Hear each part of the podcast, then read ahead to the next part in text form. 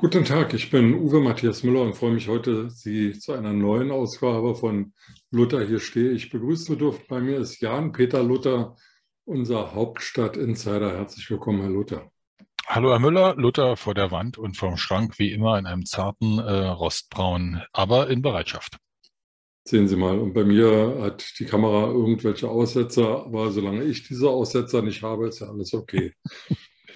Herr Luther, ich will Sie heute mit der Tatsache überraschen, dass vor ziemlich genau einem Jahr Friedrich Merz zum Chef der CDU gewählt wurde. Ein paar Wochen später wurde er dann noch Fraktionsvorsitzender der Bundestagsfraktion äh, in Berlin. Er ist jetzt also unumschränkter Herrscher der CDU und im Bundestag auch der CSU.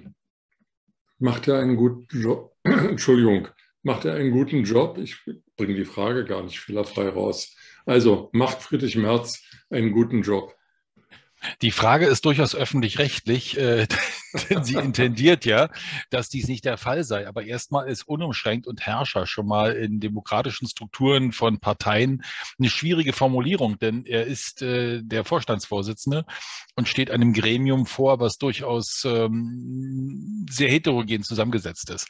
Also unumschränkt nein, Herrscher schon gar nicht. Ähm, er muss aber natürlich eine Führungsfunktion in dieser großen Partei mit über 400.000 Mitgliedern darstellen, muss sowohl die Fraktion führen im Bundestag, muss die Partei führen, länderübergreifend und muss all diesen Ansprüchen gerecht werden. Ob er das gut macht, das äh, erfahren wir jeden Tag aus den Medien. Hm, die Antwort auf Ihre Frage, er könnte es besser tun, aber er ist erst seit einem Jahr im Amt. Das haben andere schneller hingeschmissen. Somit ist er durchaus ein Kontinuitätsfaktor, kann man fast sagen. Aber er ist ja jetzt kein unbeschriebenes Blatt. Er war ja schon mal Fraktionsvorsitzender. Er wollte jahrelang Vorsitzender der CDU werden. Also er hatte ja genügend Zeit, sich vorzubereiten. Er war Aufsichtsrat von BlackRock. Ja, jetzt auch kein ganz kleines Unternehmen, ganz im Gegenteil. Also Führungserfahrung sollte er haben. Zeigt er denn diese Führungsstärke? Äh, er versucht es, er tut es in den Gremien, das wird ihm auch attestiert. Äh, ihm wird in der Fraktion und äh, von der Fraktion attestiert, dass er es dort durchaus mit dem entsprechenden Erfahrungsschatz, den er hat. Er hängt übrigens als Jugendbildnis tatsächlich im Eingang zum Fraktionsbesprechungsraum im Reichstagsgebäude. Ganz interessant, sein Jugendbildnis. Er wird also dann zweimal da hängen, einmal als junger, einmal als alter Mann, zweimal März.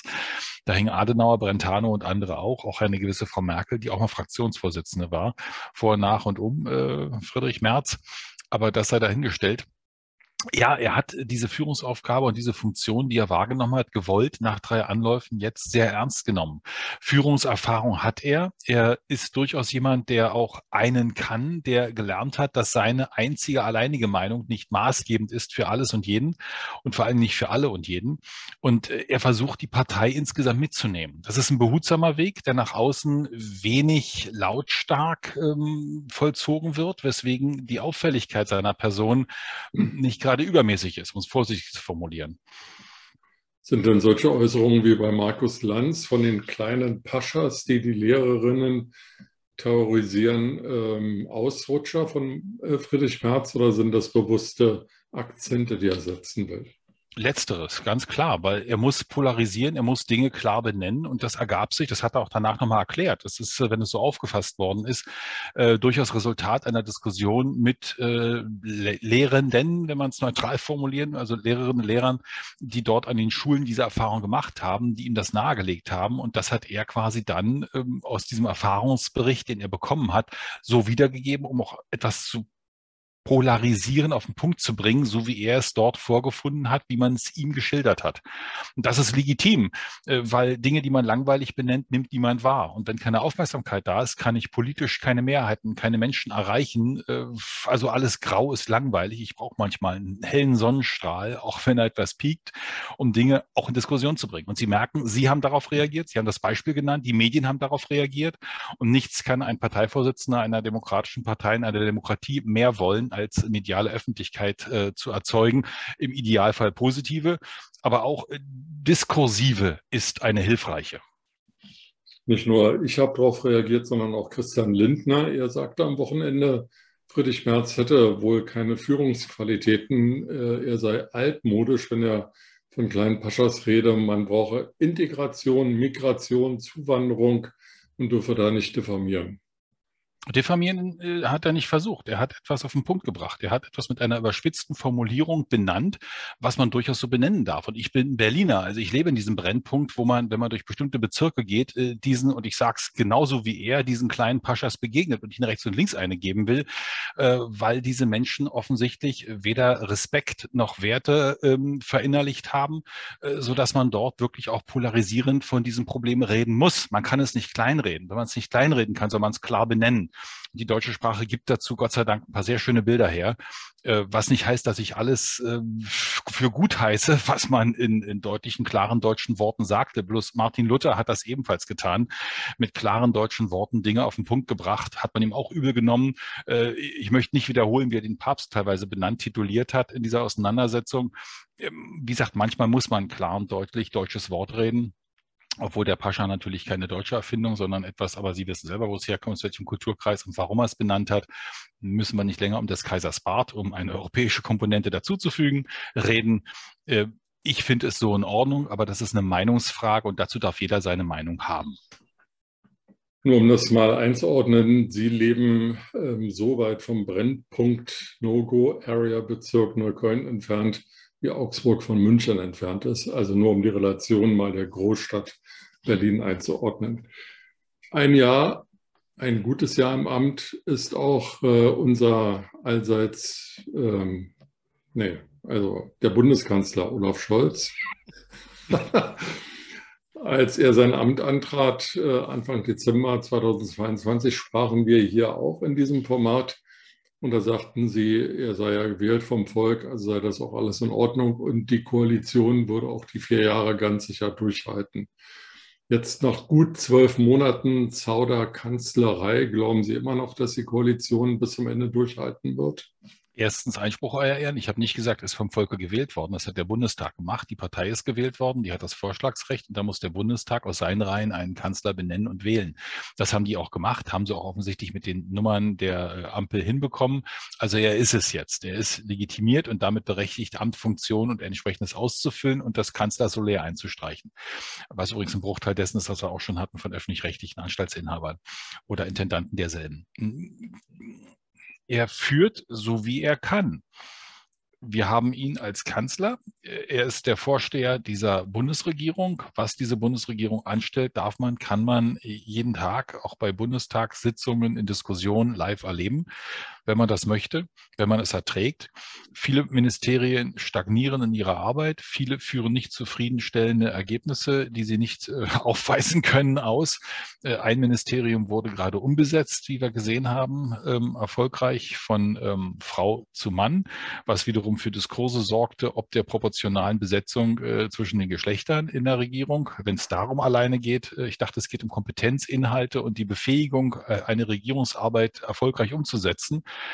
Aber wenn es um Farben und Geschlechter geht, äh, gehen wir vielleicht noch mal ein paar Etagen zurück in die Vorschule und lernen dort die Unterschiede derselben und die Sinnhaftigkeit selbige mit Qualitäten zu vergleichen. Ich habe es jetzt nicht genau verstanden. Haben Sie meine Frage beantwortet? Ist Herr Scholz ein guter Kanzler? Führungsstark? Ich sitze nicht am Kabinettstisch. Sie kennen den großen Kurfürsten, der sagt, es ist ihm untertan und er sagt, den Maßstab seiner beschränkten Einsicht an die Handlung der Obrigkeit anzulegen. Was ich medial äh, an Ergebnissen vorgelegt bekomme, befriedigt mich keinesfalls. Wenn ich das als Bewertungsgrundlage nehme, ist das nicht mein Erfolgskanzler. Kommen wir auf den, kommen wir auf den äh, dem Sie ankreiden, ein Mann zu sein, Boris Pistorius. Er war Innenminister in Niedersachsen davor, Oberbürgermeister von Osnabrück. Übrigens erstaunlich, wie viele Talente Osnabrück hervorbringt. Nicht nur Herrn Scholz und Herrn Pistorius, auch Christian Wulff, der war mal Bundespräsident. Aber das lassen wir mal außen vor. Also Boris Pistorius ist nun also Bundesverteidigungsminister. Ihm wurde vorgeworfen, äh, beim Antritt ja nichts mit der Bundeswehr bisher so richtig zu tun gehabt zu haben, aber positiv sei, er hätte halt einen Sicherheitsapparat geleitet auf Landesebene und er könne ein Ministerium führen. Nun hat äh, Boris Pistorius am zweiten Tag seiner noch jungen Amtszeit stehen vor dem Offiziersclub in Rammstein gesagt, ähm, er hätte den Auftrag der Bundeswehr erteilt, mal die Leopard-Panzer zu zählen. Am Sonntag kam dann heraus, dass dieser Auftrag schon voraus einem Gehorsam im Sommer letzten Jahres von der Bundeswehr erledigt wurde. Die Bundeswehr wisse also, dass sie 312 Leopardpanzer hätten, hätte davon 130 einsatzbereit und 19 sozusagen ja, zum Ausschlachten als Reparaturwerkzeuge. Die könne man ja sofort in die Ukraine liefern, weil reparieren müsste man die anderen Leoparden ja nicht. Was ich jetzt auch nicht ganz genau verstehe, aber ich bin auch kein Technikfreak. Ähm, war das der erste Fauxpas von Herrn Pistorius? Also erstens, die Herkunft von Kanzlern oder von hochgestellten Persönlichkeiten darf nie maßgebend für die Beurteilung ihres weiteren Werdens sein. Ein Mann aus Röndorf war mal Kanzler. Wir hatten einen Herrn aus Würselen, der es werden wollte. Auch eine Großgemeinde, die vielleicht nicht mit Berlin vergleichbar ist. Er ist es nicht geworden. Adenauer stammte nicht aus Röndorf. aber da hat er gewohnt. Er ja, Kölner. Er aber war Kölner. Gut, also er hat aber lange Zeit in Röndorf und Röndorf war die Grundlage, weswegen Bonn Bundeshauptstadt wurde, sagt die Legende. Aber zurück zu Boris Pistorius. Selbst, äh, ich hatte gestern das Vergnügen, mit einem äh, Bundestagsabgeordneten der CDU aus Niedersachsen äh, das Armbrot zu teilen. Und selbiger attestierte, obwohl andere Partei, Boris Pistorius durchaus eine grundsätzliche Kompetenz und die Möglichkeit, dass er ein erfolgreicherer Verteidigungsminister sein könnte, als es Frau Lamprecht als Frau gewesen sein könnte. Ja, dazu gehört natürlich nicht viel, oder? Das habe ich noch nicht gesagt. Äh, er hat zumindest auch zum Erstaunen der Medien und der Medienvertreter äh, eine relativ gute Figur gemacht, trotz seines Kaltstarts. Er musste ja quasi 8 Uhr morgens die Ernennungsurkunde übernehmen und ist dann unmittelbar nach Rammstein als kompetenter Verteidigungsminister und musste schon fachlich, sachlich ohne einen Stab von 150 äh, Leuten fachmännischer Art um sich herum zu haben, dabei haben zu können, äh, fachlich Auseinandersetzungen führen. Und ich meine, Sie kennen Graf Zahl aus der Sesamstraße. Man kann Panzer nicht oft genug zählen. Mitunter geht der eine oder andere kaputt, der andere verschwindet, der dritte ist gar nicht da. Mitunter hat man nur die, die, die Panzerketten gezählt und hat dann doppelt. Äh, ich finde es das okay, dass er Bestandsaufnahme macht. Äh, ich finde es das okay, dass selbst wenn der Auftrag doppelt rausginge, er aber diesen Auftrag sachlich äh, korrekt, um eine Bewertungsgrundlage zu haben. Und selbst wenn sie das Papier nochmal rausholen von der letzten Zählung, egal. Aber er hat damit eine numerische Entscheidungsgrundlage. Und dass er damit vorsichtig umgeht und nicht sofort poltert, ich übergebe meine Panzer oder ich mache dieses oder jenes, sondern sich tatsächlich auch auf Rücksprache äh, mit dem äh, Chef da am Kanzleramt äh, orientiert der und wenn das der Bundessicherheitsrat tagt, äh, natürlich auch dann wieder entscheidungsbefugt ist, wenn solche Entscheidungen über Panzerlieferungen und auch ausländische Strukturen müssen uns ja fragen, wenn sie ein Rüstungsprodukt Deutschlands an Dritte weitergeben, was sie gekauft haben. Frage wie Polen, äh, die wiederum ja Leopardpanzer haben, diese weiterreichen möchten, die Bundesrepublik fragen müssten, vorgegeben hätten, sie bräuchten es nicht und sie würden es noch nicht tun wollen. Wenn Deutschland Nein sagen würde, würde sie es trotzdem weitergeben, sagte die polnische Regierung, fuhr dann aber zurück, weil Annalena Baerbock sagte, würde uns jemand fragen, würden wir nicht blockieren. Also sagten die Polen, okay, dann können wir ja fragen, weil wenn die nicht blockieren, müssen wir ja nicht sagen, wir liefern trotzdem, sondern können ja der Form gerecht äh, oder auch den internationalen Geflogenheiten gemäß anfragen und äh, dieses Ganze formvollendet tun. Also es ist nicht einfach für Boris Pistorius. Inzwischen ist rausgekommen, dass Frau Baerbock sich da verplappert hat. Angeblich wollte. Ach, die auch. Bitte? Die auch.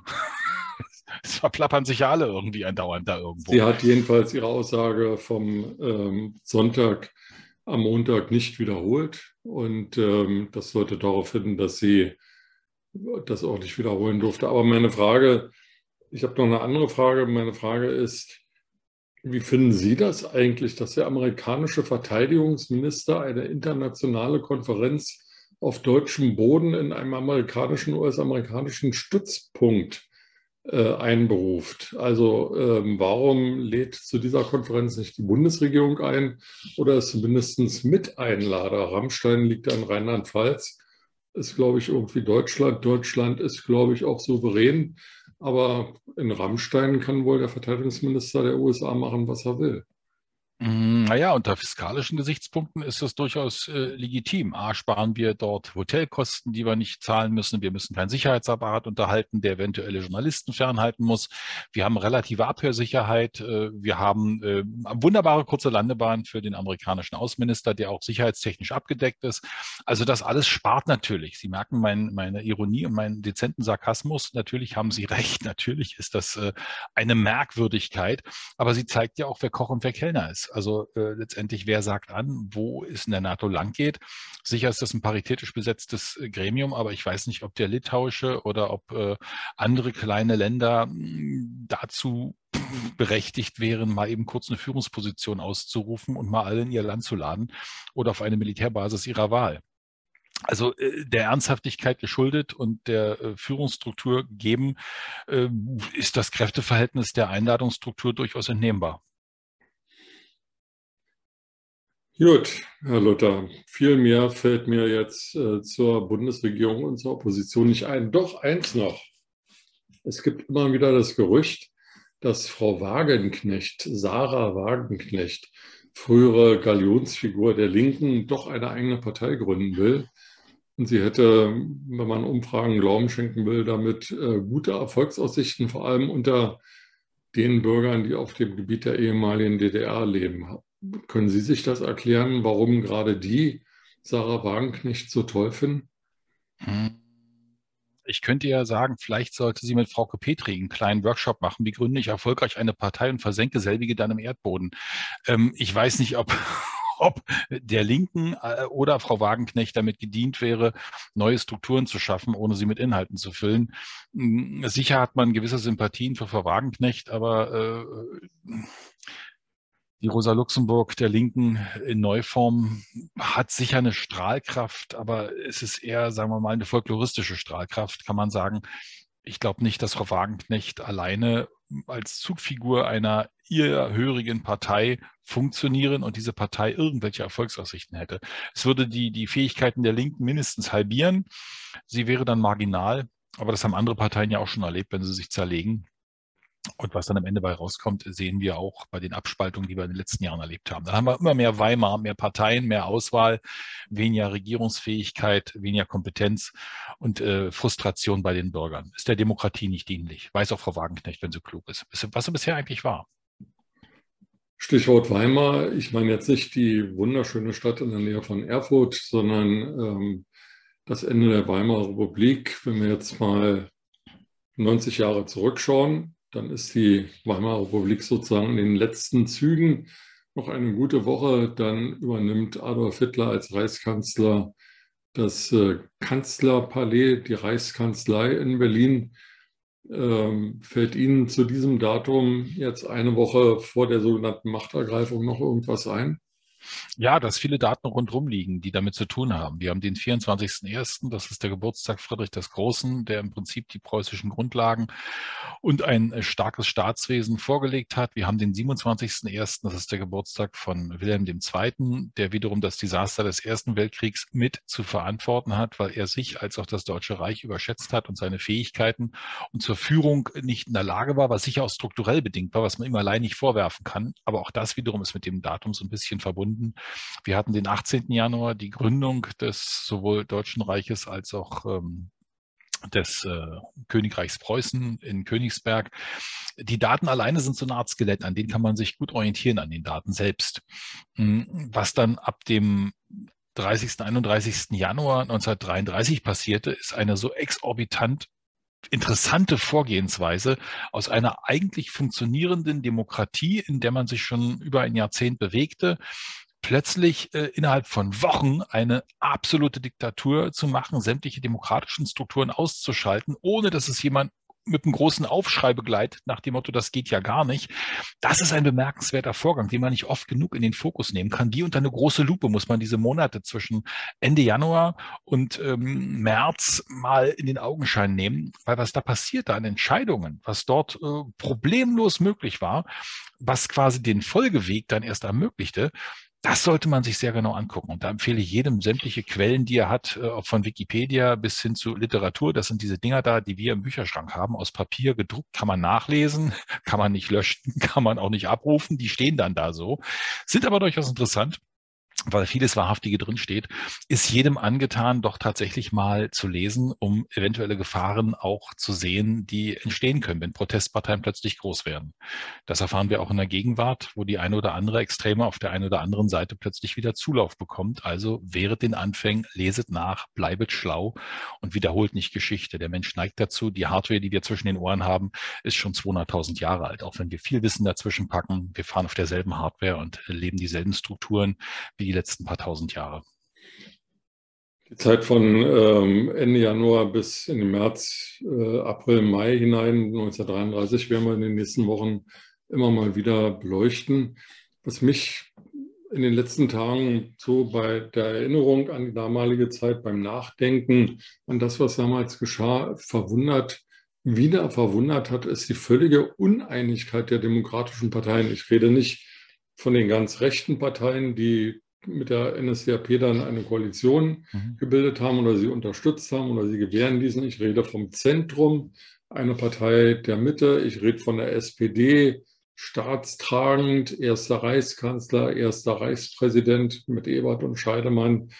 Ich rede von mir aus auch von den relativ radikalen internationalen ähm, KPD-Leuten, die ja auch irgendwie nicht so richtig gegen Hitler und seine Machtergreifung gekämpft haben. Und dann gab es ja noch liberale Parteien, zum Beispiel mit Theodor Heuss, dem späteren ersten Bundespräsidenten. All diese Parteien haben irgendwie dieser sogenannten Machtergreifung nichts Richtiges entgegengesetzt. Sie scheinen im Januar völlig weggetreten zu sein. Heute würde man sagen, die waren im Skiurlaub. Das war ja damals jetzt noch nicht so populär, aber irgendwie ist da nichts passiert. Die haben die DNVP und die NSDAP einfach irgendwie gewähren lassen. Nein, nicht ganz. Sie haben schon was getan. Also bei den Wahlplakaten zum Beispiel der KPD war, habe ich in der Schule noch gelernt, weil das legitim war, äh, mit Ernst Thälmann, dem KPD-Chef, wer Hitler wählt, wählt den Krieg. Also man hat durchaus versucht zu argumentieren, dass das, was dort kommt, äh, gefährlich sein kann. Man hat aber keine Schlagkraft. Man war in einer linken Ecke, die quasi auch nicht so richtig gelitten wurde. Also haben zu viele kleine Parteien mit zu vielen verschiedenen Positionen keine, äh, kein Gehör gefunden. Das ist wie jetzt, wenn also Unzufriedenheit quasi sich manifestiert, weil viele rumwursteln, aber den Wagen nicht richtig voranbringen.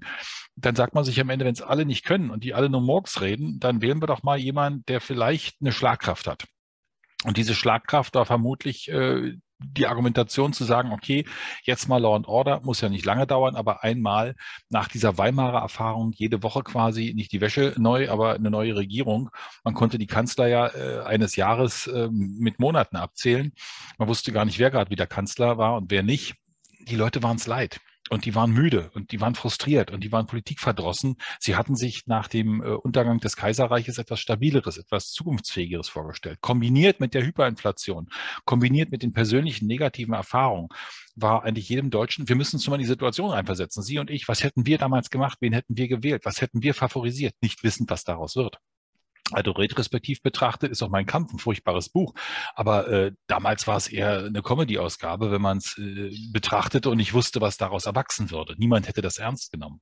Und ich glaube, das Unterschätzen, das Nicht-Wertschätzen dessen, was man hatte und die Nicht-Durchschlagskraft der anderen Parteien mangels charismatischer Führung und gutem Programm haben dazu beigetragen, dass man sich auf dieses eine Desaster eingelassen hat. Und da sind alle Deutschen damals mit in der Verantwortung. Nicht Hitler alleine hat die Macht ergriffen, ist davongerannt und alle sagten, oh, wie konnte der nur? Hitler war es, wir waren nicht schuld. Deswegen müssen wir uns auch mal in die Nase fassen, wie wir Dinge bewerten und wie wir vielleicht bei manchen Dingen nicht einschreiten, Dinge hinnehmen und sagen, ach, mal gucken, wie es wird. Das sind die Lehren aus der Zeit. Deswegen Fokus drauf, Lampe an, Lupe drauf. Die Monate sind hochgradig spannend, die vor 90 Jahren stattgefunden haben. Gut, dann schauen wir drauf und dann sehen wir schon. Gibt es sonst noch was?